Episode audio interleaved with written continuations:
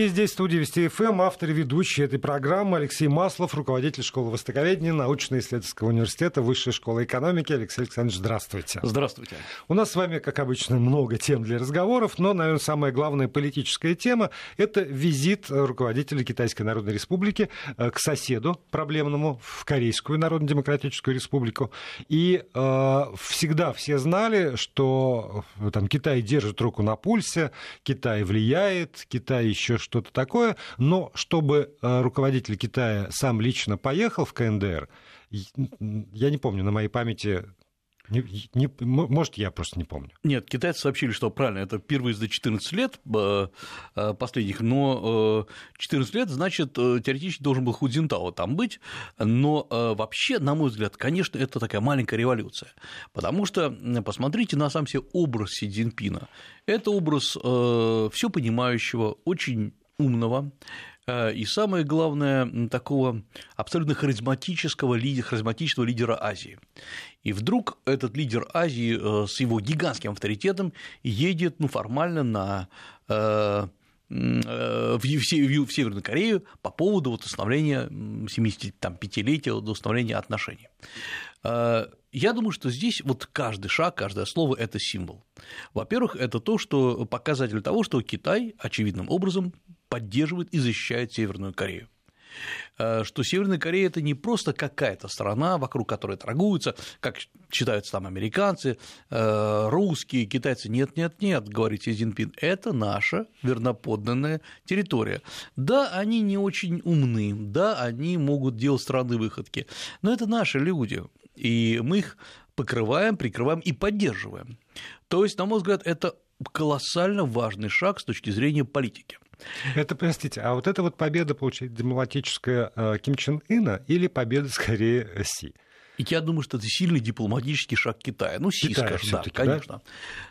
Да, конечно, э, для Ким Чен Ына важно. Для Ким Чен Ына приезжает лидер э, первой или второй по величине державы. Вот в эту страну, которую в очередной раз там вот буквально на днях э, сначала обвинили в очередном развязывании ядерной программы, потом уже Помпео говорил, что нет, на самом деле мы верим северным корейцам, что они сокращают, и вот опять вот это раздергивание начинается, и Си на этом фоне едет туда. Здесь есть еще, ну, как всегда, на Востоке надо все смотреть в связке, потому что по отдельности ничего не понятно. Связка вот какая, совсем вот, вот буквально 15 числа, это когда вчера, получается, э, в Душанбе Си Цзиньпин выступает, я напомню, что там мероприятие ШОС проходит, и вдруг говорит вещь, которую мало кто ожидал. Он говорит, что странам Азии, ну, Центральной Азии, нужно создать э, свой военный, э, надо э, создать новую военную концепцию, концепцию безопасности, и, по сути дела, намекнул на необходимость создания организации вот это вот поперек всего того, что говорили от времени создания ШОС. Потому да. что когда ШОС создавалось, из каждого утюга хотели сказать, что нет-нет, что вы, что вы, это ни Мы в коем случае войну, не да, военный да. альянс, это исключительно вот экономическое сотрудничество и даже политическое на втором плане. А вот уж военного и вообще ноль, ноль, ноль и твердили много лет. И вдруг действительно это была бомба такая. Да, я считаю, это бомба, и э, я, мне кажется, это даже была бомба и для российской делегации. Я не знаю, конечно, о каких-то предварительных переговорах, но Э, значит ли это, что Си Цзиньпин собирается намекнуть или даже стимулировать создание некого азиатского НАТО? Да, как это, там Североатлантический альянс, а здесь э, Восточно... Восточно-Тихоокеанский. Да, да, да. да. Это хорошее название, надо продать им. Э, вот казалось бы, зачем? Долгое время Китай вообще не хотел ввязывать ни в какие военные альянсы. Совместные учения, как с Россией, да, это прекрасно. Э, закупку вооружений, да, здесь Китай всегда вперед. Э, если поддержать своими вооружениями, продавать их э, каким-то другим странам, Латинской Америке, Пакистану, да, это конечно. Но вот военный альянс – это ломка психологии, потому что военный альянс, мы должны понимать, это обязательство. И очевидно, что больше, большие обязательства себя берет тот, кто сильнее. Значит, Китай опять-таки я сейчас просто следую, как говорится, за текстом, будет брать на себя обязательства э, по защите э, своим, неважно, ядерным или каким-то другим зонтиком э, стран этого альянса. Ну, вряд ли они надеются, что Душанбе будет защищать Пекин от ядерной угрозы. Значит, все будет наоборот. Э, что изменилось? А изменилось то, что э, все говорили, я, кстати говоря, так считал, что Китай не хочет создавать реальных военных альянсов именно потому, что это, наверное, последнее, что удерживает его от серьезного разрыва связи с Америкой. Вот как всегда, до сих пор Китай постоянно говорит, что речь идет о торговых противоречиях, трения, мы ведем переговоры, но военная история совсем другая. И э, я напомню, что на питерском форуме вот была некая маленькая, маленький штришок, который как-то прошел мимо вот нас, и поскольку мы все говорили, насколько классно Пекин и Москва подружились, это так, это правда. Но там есть одна интересный, один интересный штришок. Си Цзиньпин внезапно там хорошее место, я обращу внимание, это питерский форум. Российский президент присутствует перед Си Цзиньпином. Он говорит Си Цзиньпину, что э, у нас с Трампом все нормально, Трамп является моим хорошим другом. Вот это как раз э, позиция, о чем говорит, что вы нас не втягиваете в свои какие-то угу. игры, да. Он, вот у нас дружба дружбы. Торговая война, да, такое бывает даже между друзьями, но мы друзья. Это будет месседж и с одной стороны российской стороне, что мы не играем в вашу игру, у вас свои отношения, у вас свои комплекты США. И месседж и американской стороне. Мы готовы продолжить диалог. И вдруг на этом фоне в Душамбе вчера раздается это заявление. Китай никогда не собирался и не заявлял, по крайней мере, что будет создавать хоть какие-то организации против США. Это очень важный момент. Э, и это звучит, и после этого, собственно говоря, Си Цзиньпин, ну, точнее, китайские власти сообщают, что лидер КНР поедет в Северную Корею. Это вот такая вот связка, на мой взгляд, важная. Э, Китай переналаживает военные связи и это серьезная история. Вот смотрите, получается э, стран, странная такая э, история. Скажем, приходит президент Трамп, и Соединенные Штаты Америки, в случае администрации Соединенных Штатов, из таких э, двигателей глобализации превращается в двигатели как раз обособленности, выстраивания двусторонних связей и там разрушения той системы, ну, о чем последние там сколько-то да. лет мы очень активно говорим здесь, в этой студии, в частности. И э, тот же Трамп говорит, э, проговаривает проговаривается, во всяком случае, там пресса подхватывает его слова, да на кой же черт нужен такой НАТО, когда mm-hmm. мы несем бремя самое главное, а они, сволочи, даже денег платить не хотят, и вообще не разогнать ли всю эту историю. И, э, ну, тоже это активно обсуждается.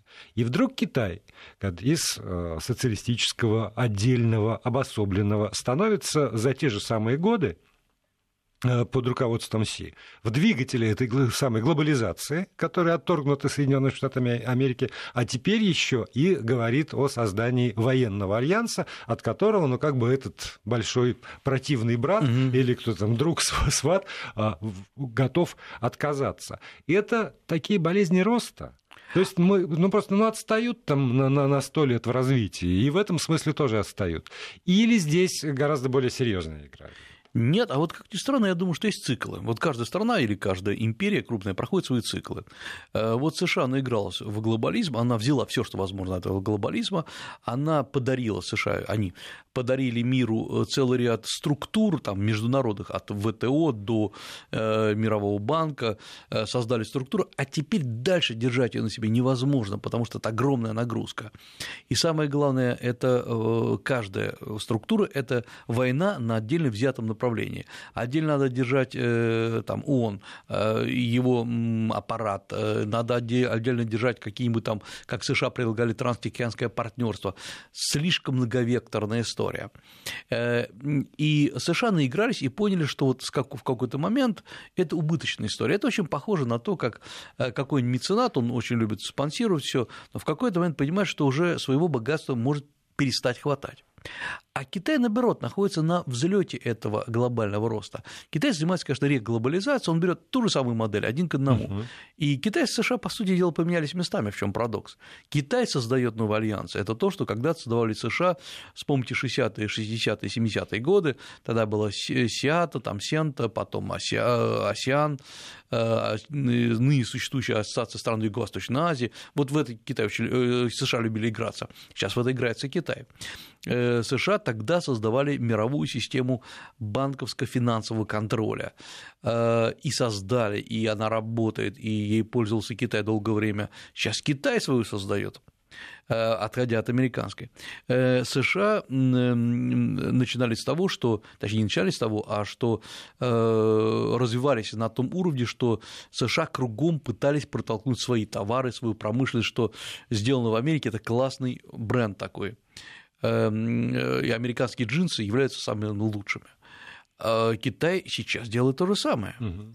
Вот Э, это не запаздывание, но это противофаза. И здесь тоже понятно, в чем особенность. Ведь мир тоже находится в неком циклическом развитии. Это не только циклы Кондратьев, известный экономистам, но э, это э, цикл в том числе не только экономического, но и социального, социально-экономического, социально-политического развития.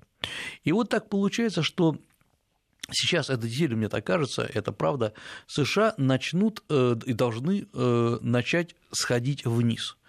Э, не потому, что, вот как вот те говорят, вот доллар завтра рухнет. Угу. Нет, нет, нет, это не так все просто. А, просто страна накопила целый ряд проблем, и для того, чтобы их решить, надо замкнуть, сомкнуться внутри себя. Вот это миграционная проблема, проблема роста, малого роста производительности труда. Китай находится на взлете. И чтобы Китай взлетом своим не задушил э, США, США и начинают всячески вставлять палки в колеса Китаю, сбив его естественный цикл роста. Вот, на мой взгляд, это глобальная проблема. А вот когда Си говорит о, о военном альянсе, он же все равно должен себе представлять, а кто, собственно, в этот альянс войдет. Ну, хорошо, КНДР что вызовет э, сразу к этому альянсу. А некоторые... я думаю, КНДР не войдет как раз. Вот. А, а кто тогда? Казахстан? Россия? Вряд ли, потому что это уже ну, совсем вот вызов. Еще и Китай этот вызов переживет, а, э, скажем так, более мелкие экономики, э, скажу мягко, могут и не пережить этот вызов, брошенный так активно вот этому консолидированному в рамках там, НАТО Западу. Кого звать-то? Э, Центральную Азию.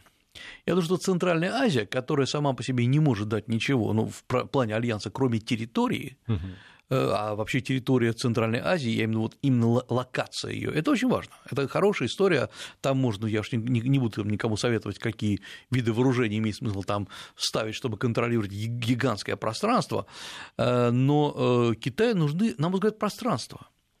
Все-таки территории? Конечно. Вдруг И Китаю территории? Территории с точки зрения расположения там своих баз, ведь, э, опять-таки, если мы э, вернемся к предыдущей мысли о том, что Китай в известной повторяет развитие США, Китай вынужден будет создавать свои зарубежные военные базы. Э, мы знаем, что сейчас официально существует ну, официально одна база в Джибуте, и она не столько база, вот как мы ее понимаем, а это, по сути дела, база для дозаправки, для ремонта, но формально, да, это военная база. У Китая нет никакого опыта создания и содержания военных баз. Это что так только кажется, что это просто, мол, вбрасываю, забрасываю деньги. Нет, там возникает целый ряд юридических проблем, проблемы подвоза, проблемы преодоления изоляции этой базы в случае войны. Э, ну, э, вот эта логистика, она сложна. Американцы знают, поскольку они всю жизнь этим занимались. И э, они создавали свои базы на волне, вот как раз создания этих баз, помните, когда на Окинаве, потом в Корее, есть послевоенные базы, есть вторая волна, есть э, вынесенный вперед, так сказать, пункт э, Тихоокеанского командования на Гавайях, это очень хорошая локация в этом плане, и э, он, он гигантский в том, и по масштабам, и по охвату. То есть США в этом плане далеко выдвинулись вперед. И сейчас как бы забыты все время споры, стоит ли или не стоит наращивать контингент. Трамп за то, чтобы нарастить контингент в Корее. Сенат говорит, что это слишком много трат. Но, то есть, базы всегда вызывают вопрос о правильности финансирования. Китай только подходит к этой проблеме. Соответственно, Китай должен тоже куда-то выносить свои базы. Есть два варианта. Первый вариант – взять и арендовать землю в Джибуте и платить за нее, пока хватает денег. И ну, когда они... Аналогично арендовать землю в Узбекистане или Туркменистане? А, ну, опять-таки, я бы это, ну, я бы это сделал, ну, скажем да. так, в рамках Альянса а, в качестве спонсорской помощи по защите территории Альянса. Угу. Да, что-то придется платить, но значительно меньше. А, потому что там еще оплаты и за загрязнение, деградацию территории.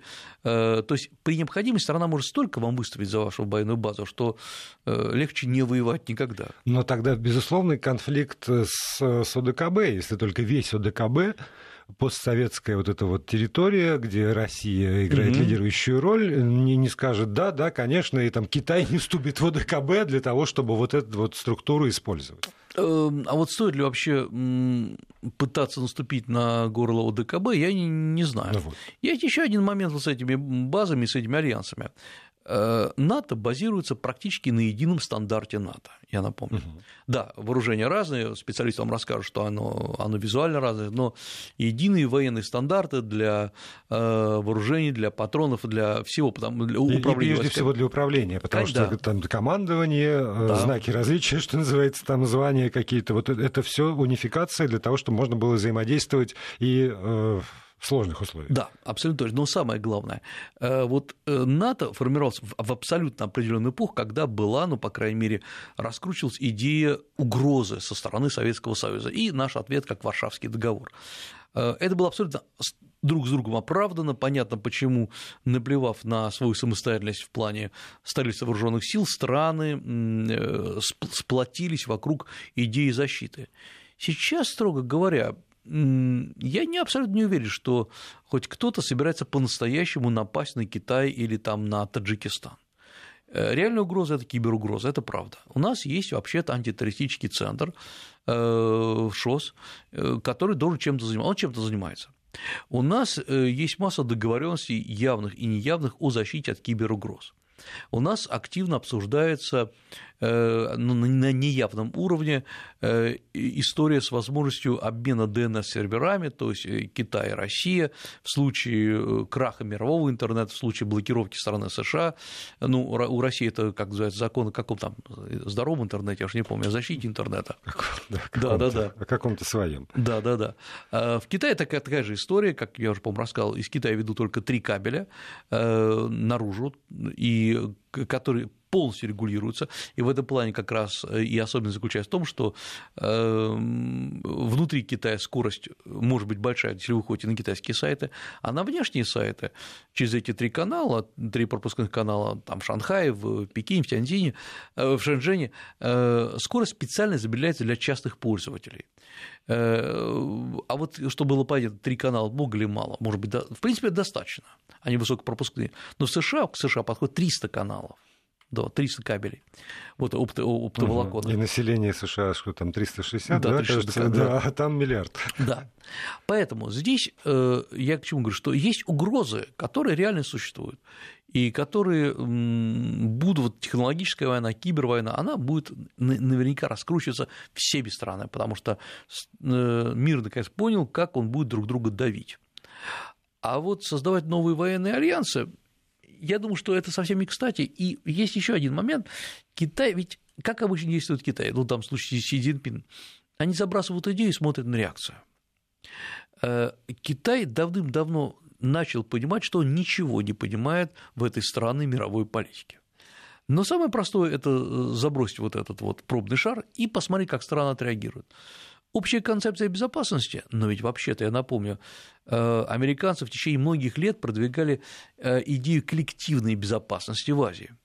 И э, как раз пик пришелся на 2003-2005 годы, когда вот это слово comprehensive security, то есть всеобъемлющая безопасность, она была основной концепцией американцев, что э, давайте страны там, от Филиппин до Японии вместе создаем альянсы. Э, вот Китай опять-таки это повторяет. Э, я думаю, что эм, э, Китай сейчас пробует себя в новой роли потому что оказалось, что США эм, ситуация зашла, я имею вот э, спор, ну не в тупик, а в сложную ситуацию. Да, абсолютно правильно, вот можно сказать, что буквально, на, как на днях, сегодня буквально, э, как, как мы можем узнать из твиттера Трампа, э, да, он за то, чтобы встретиться с Си Цзиньпином в Осаке на встрече э, на стадии ВТО, обсудить, э, вот, то есть, э, но это ничего не значит. Трамп часто говорит, что как говорил Ким Чен Ын, мой лучший друг, и чем все заканчивается. Почему э, может дело сдвинуться с мертвой точки? Вот э, это еще одна особенность, которая всплыла вот за последние несколько недель. Китай внезапно сообщил, что он готов отказаться от претензий, э, которые выдвигал перед ВТО, чтобы Китай объявили страной с рыночной экономикой. Вот многих может удивить эта фраза, а, собственно, Китай какая экономика, и вообще кто его должен объявить рыночной экономикой. 15 лет назад, ну, приблизительно, Китай стал э, членом ВТО. И э, он должен был выполнить целый ряд требований, чтобы э, постепенно признали страны с рыночной экономикой. Тогда никакие барьеры, никакая война с Китаем, я думаю, торговая война, она невозможна. Страны с рыночной экономикой не могут воевать друг с другом. И ВТО в данном случае будет, должно, по крайней мере, жесточайшим образом защищать любую страну с рыночной экономикой от таких вот странных вне экономических попыток надавить на экономику, как делает э, США по отношению к Китаю. Но Китай не признан страной с рыночной экономикой, э, потому что считается, что Китай э, субсидирует выпуск очень многих товаров, дешевых, делает их дешевыми. Эти товары выходят за рубеж, в США, и, собственно, откуда возникает конфликт. преимущество. Да, да, абсолютно правильно. А все должен решать рынок. И э, Китай говорил, признайте, признайте нас сторону с рыночной экономикой. Его не признавали. И вот на этой неделе Китай говорит, что окей, мы пока отказываемся от этих заявок.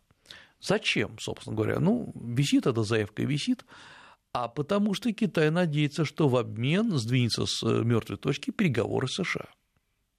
Потому что Китай явным образом э, уже сейчас наступает на горло своей лебединой песни по многим параметрам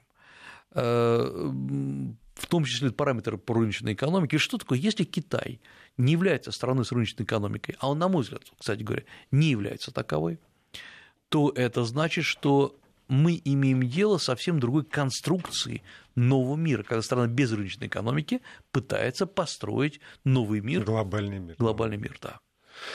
Ой, человечество опять на пороге, прежде всего, философского осмысления да. своего, своего этапа, а философов все нет и нет. Но есть в этой студии Алексей Маслов, руководитель школы востоковедения, Высшей школы экономики, и мы продолжим сразу после выпуска новостей с Алексеем Масловым, руководителем школы востоковедения научно-исследовательского университета Высшей школы экономики. Алексей Александрович сегодня в студии, и я прошу вас сейчас помощи, потому что вот ровно через час я собираюсь с нашими слушателями говорить о проблеме уж в который раз раздельного э, как то содержания, раздельного содержания мусора в наших квартирах, потому что в Москве вроде бы собираются внедрить окончательно бесповоротно этот раздельный сбор мусора и его, видимо, переработку на всякий случай сбор. Вот в Китае эта э, глобальная мусорная мировая проблема уже нашла свое решение или нет?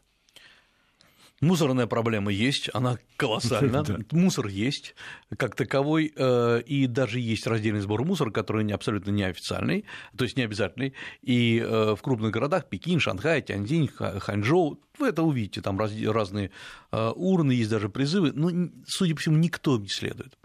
А, потому что для этого нужно э, выйти на другой уровень восприятия экологии, честно говоря. Э, можно, конечно, приказать, но в Китае приказы не работают. Здесь интересная вообще история с китайцами в целом. Во-первых, Китай никогда не заморачивался идеей мусора. Да, он загубил свою экологию. Но кто был в Китае, те вот рассказывают, э, ну, поскольку у меня уже, так сказать, глаз э, замылился, а те, которые приезжают, студенты, говорят, слушайте, все здорово, но почему же так много мусора кругом они бросают? Э, а потому что э, в Китае, например, считается, что не надо бросать э, мусор, класть мусор на стол, вот вы едите там семечки или креветки чистите, не надо на стол класть, это невежливо, вы бросьте на пол их, и оттуда его проще подмести. И поэтому на, на улице выбрасывается вообще все. Но при этом постоянно работают сотни, миллионы граждан других, которые все это убирают. То есть каждый находится при своем. А вот так, чтобы заставить класть в различные контейнеры, по-разному перерабатывать, разделять его, этот мусор на этапе, э, э, собственно, сбора мусора у себя в квартире, такого нету. И я, кстати, говорил с одним китайским чиновником, это было около года назад, как раз обсуждали этот вопрос, он говорит, а зачем мы будем людей заставлять? Ведь, э, понимаете, у них очень много проблем в этой жизни. Страна растет там. Вот или мы им будем навязывать проблему, а не решение проблемы, они не будут это поддерживать. Вообще вот в этом весь Китай. В том плане, что не надо людей заставлять что-то делать, если нет на то государственной необходимости. Ну, а как нет? Все равно есть эти огромные многомиллионные города, которые так или иначе покрывают сейчас Китай. Да. Рядом с ними должны быть какие-то необъятных размеров свалки тогда? А, нет, Китай давным-давно, не давным-давно, ну правильно, изначально, ведь проблема свалок в России именно в том, что не то, что они существуют, а то, что э, города в России начали развиваться значительно раньше, чем в Китае. Просто сегодня Китай превзошел по городам. А мусорные свалки, технология, она как была там, от 60-х, 60-х годов, так и осталась. Сейчас э, там пытаются новую внедрить, но это все старые технологии, поэтому мусор растет. В Китае изначально ставили, когда растили города, вот эти вот мусорные заводы, мусороперерабатывающие заводы абсолютно супер инновационные. А, то есть они просто входили в проект развития города изначально, когда да. этот проект создавался. А, абсолютно правильно. Вот буквально я буквально не вчера читал большую статью, китайская так, научная статья по э, каким образом оценивается эффективность города. Меня просто угу. это заинтересовало. Китайского города. Э, и э, там, например, э, есть, я просто не разбираюсь в этой проблеме, но китайцы оценивают степень переработки утилизации мусора. Там номер один, номер два, номер три. Э, Причем номер три, то есть самая низкая формально, должна соответствовать минимальному европейскому стандарту. То есть номер два и номер один – это уже это выше, выше. Да, европейский стандарт. Вот поэтому Китай создает, э, как ни странно, городскую цивилизацию с нуля – это иногда выглядит очень жестоко, когда сносятся вот эти переулочки, угу. старые хутуны. Э, э, иногда а, они остаются где-то вот затерянные за гигантскими небоскребами, как в Шанхае, где-то они внизу там ютятся. Но города стали чистыми китайские, потому что все убирается, вывозится, и Э, и кем-то сортируется. И Для этого это предусмотрено. Да? То есть у нас, предположим, когда строят какой-нибудь район, должны быть школы, детские сады, э, магазины и парикмахерские, а там еще обязательно должен прилагаться да? мусороперерабатывающий Абсолютно, абсолютно завод.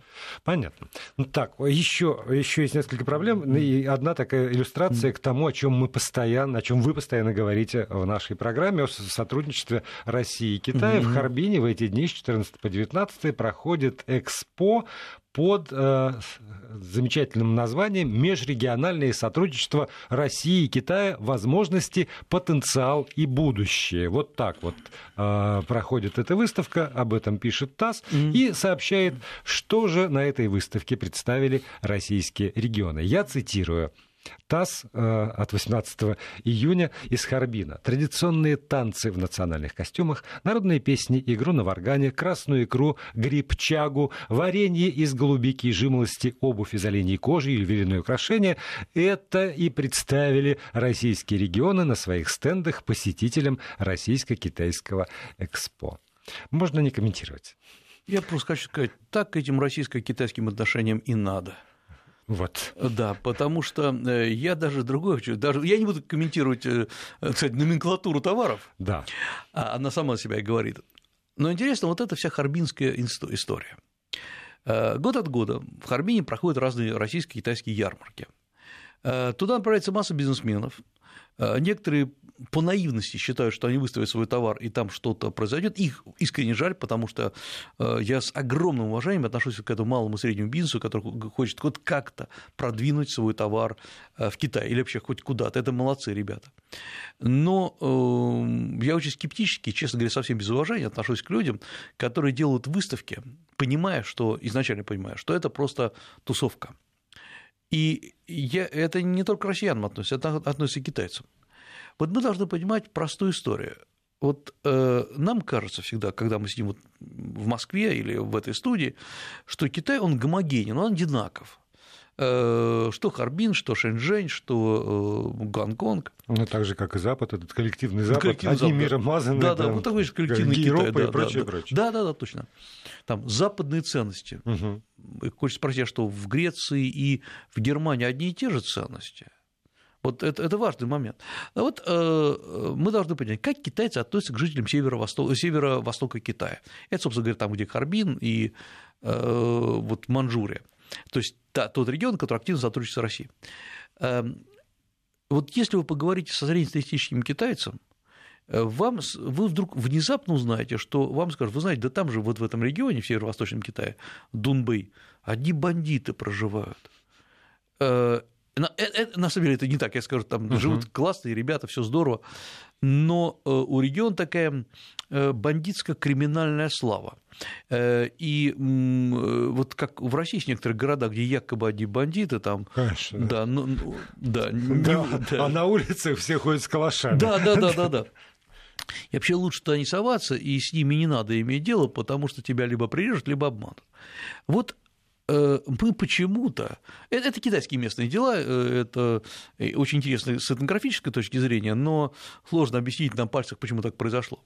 Э, так вот, почему эти выставки российско-китайские не устраиваются в центре Китая, в центральных районах Китая, где есть покупатели, где значительно больше покупательной способности, где, в конце концов, могут и танцы даже сойти, э, да, подо что-нибудь.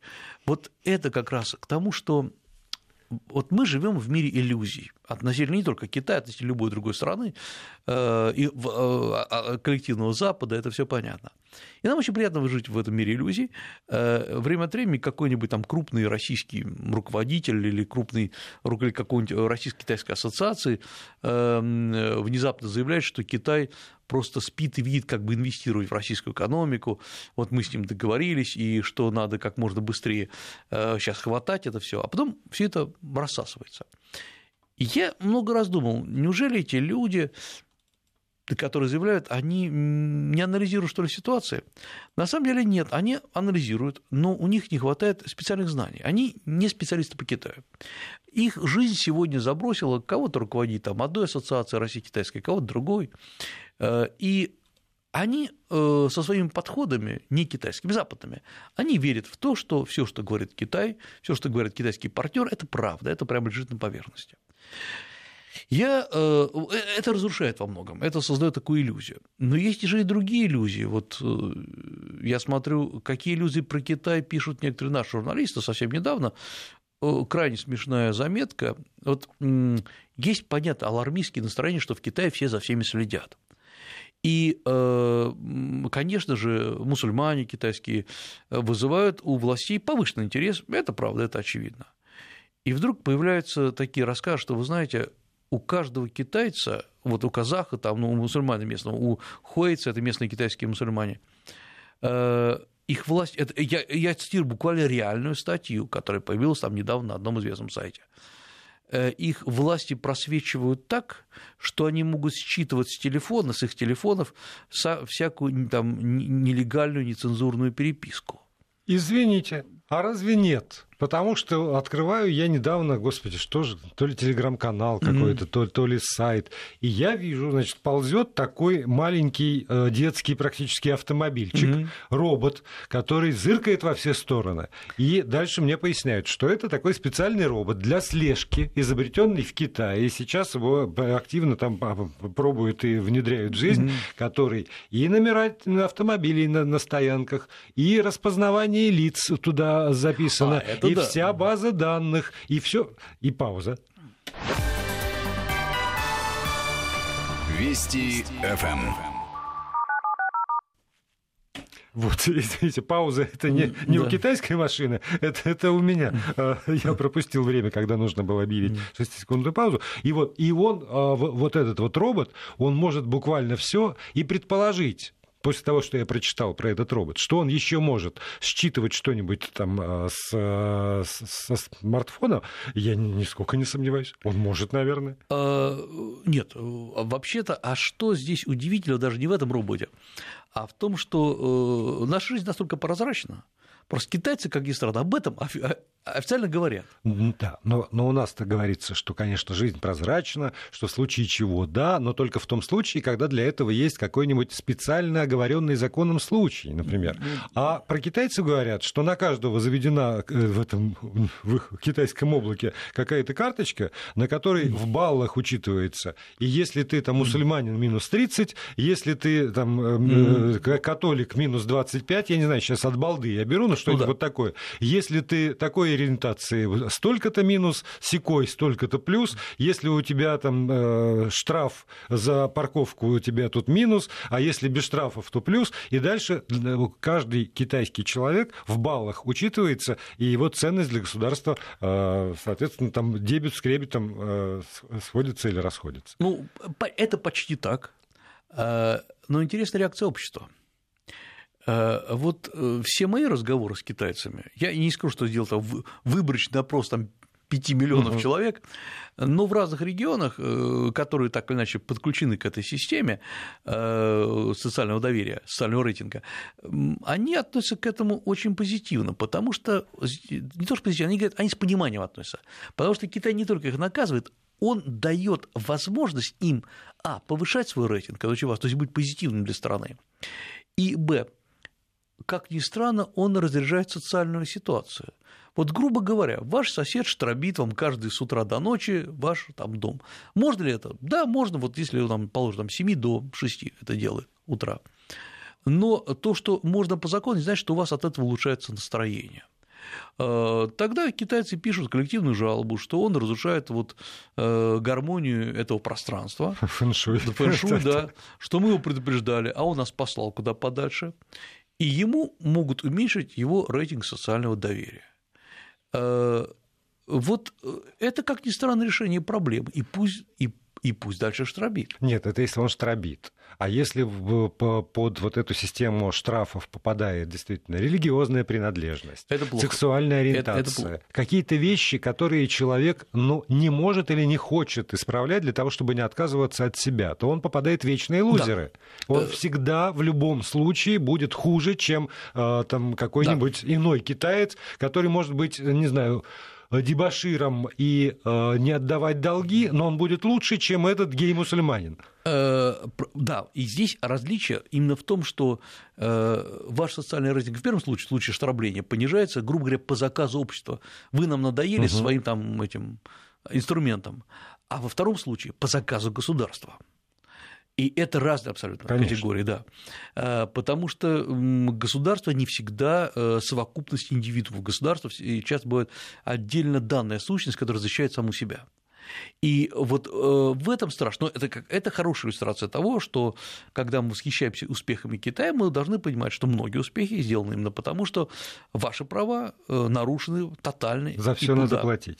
Да, но есть еще, я другую сторону вопроса покажу. Эм, значит, э, да, Китай, любой Китай сейчас находится в компьютере, то, что называется. Имеется в виду, что все его подноготные есть в Вичате, угу. естественно, во всех там этих облаках, есть в, в базах данных. Э, и как бы не скроешься. Но при этом сейчас в Китае получить справку Э, можно там за, грубо говоря, там, за, за полчаса. Почему? То есть вот это вот возьмите справку с печатью, перенесите туда, там вам дадут другую справку с печатью, вот это всего нет. Вы знаете, да? я, я вот недавно столкнулся вот э, почти с параллельной ситуацией. Вот как это происходит, это мой реальный опыт.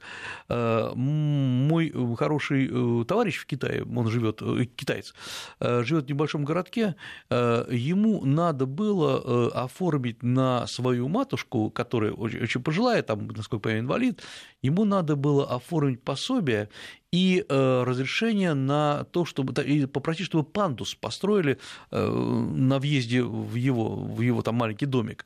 Это государство что делать. Он приходит, э, мы просто с ним пошли. Я, мне было, я всегда очень люблю ходить с ними в такие вот конторки. Мы приходим в какую-то местную конторку, это вот управление. Он говорит, я такой-то, показываю карточку. Эхо, карточка – это вместо паспорта.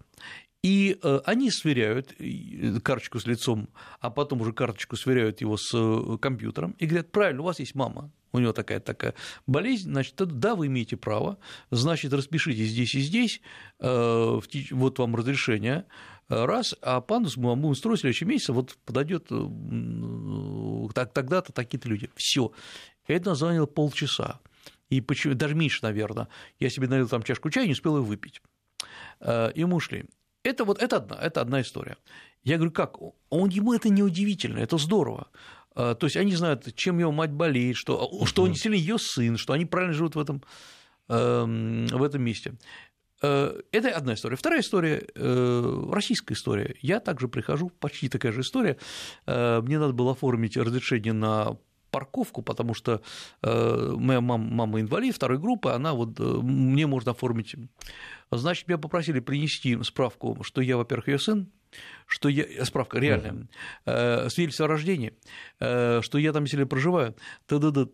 И, и вопрос в том, что, слушайте, но вы же, вы же постоянно охраняете интернет, вы же все время развиваете. Может быть, надо сделать какую-нибудь базу данных, Вот вам две стороны медали. Где удобнее жить? В Китае. В Китае. Э, так же, как в США. Кстати, в США очень похожая система. Там было много тоже споров еще в 2000-е годы, э, можно ли делать общие базы данных, в том числе пересечение границы и так далее. И да, сказали, можно. Оказывается, вот это, э, я сейчас про Китай, вот эта колоссальная, конечно, подавляющая тоталитарная система, она для обычного гражданина, она работает позитивно. Да, если ты делаешь шаг, шаг вправо, шаг влево, ты, конечно, поплатишься. Мы знаем, например, что любая переписка в Эйсине, э, в Вичате, она не шифруется вообще. То есть э, я понимаю, что даже не для спецслужб, она не шифруется вообще. И при желании ее можно перехватить. Ну, я понимаю, о чем да. вы говорите, потому да. что когда мы что-нибудь подобное обсуждаем здесь, то хор голосов раздаю за слушателей, мне нечего скрывать. И поэтому это все правильно. Да. Вот. Ну, хорошо, давайте в следующий раз продолжим. Спасибо, Конечно. Алексей Маслов. Спасибо.